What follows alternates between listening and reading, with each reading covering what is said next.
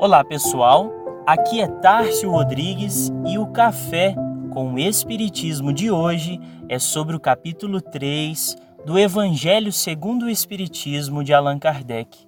O capítulo foi intitulado Há muitas moradas na casa de meu pai e comentaremos a mensagem de Santo Agostinho no item 19, intitulado Progressão dos Mundos, onde ele nos diz que o progresso é lei da natureza a essa lei, todos os seres da criação, animados e inanimados, foram submetidos pela bondade de Deus, que quer que tudo se engrandeça e prospere.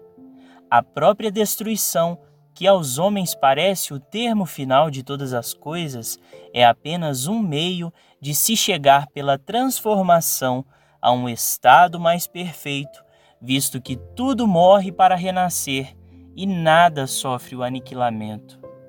Ao mesmo tempo que todos os seres vivos progridem moralmente, progridem materialmente os mundos em que eles habitam.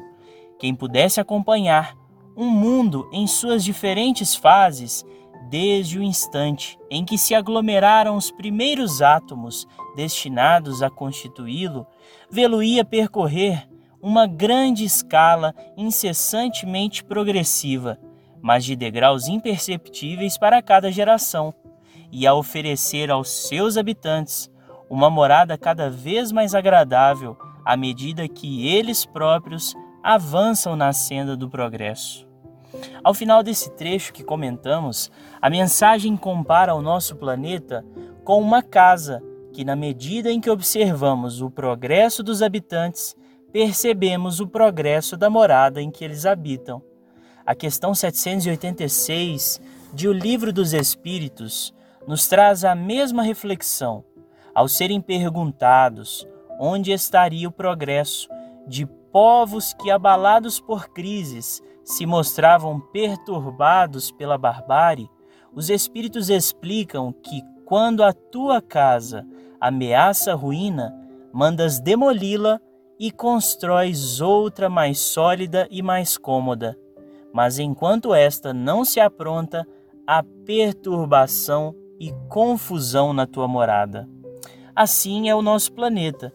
Ele nada mais é do que a nossa casa, e se uma casa se compõe de uma família onde todos se odeiam e sequer fazem esforços para haver respeito entre seus membros, certamente nessa casa haverão disputas e discórdia impossibilitando que cada um viva em paz e harmonia. Da mesma forma é a nossa humanidade. Ela é formada com certeza por pessoas das mais variadas culturas, linguagens, hábitos, crenças e convicções. E isso talvez pode dificultar a comunicação ou que todos vivam sob as mesmas leis e sob os mesmos costumes, mas cada vez mais percebemos o quanto os povos se influenciam e as nações avançam quando cooperam em objetivos comuns.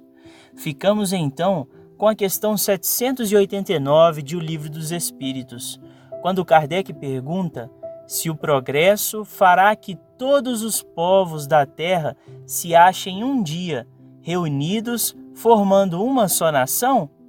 Obtém a resposta de que uma nação única não, seria impossível, visto que da diversidade dos climas se originam costumes e necessidades diferentes, que constituem as nacionalidades, tornando indispensáveis sempre leis apropriadas a esses costumes e necessidades. A caridade, porém, desconhece latitudes e não distingue a cor dos homens, quando por toda parte a lei de Deus servir de base à lei humana, os povos praticarão entre si a caridade, como os indivíduos.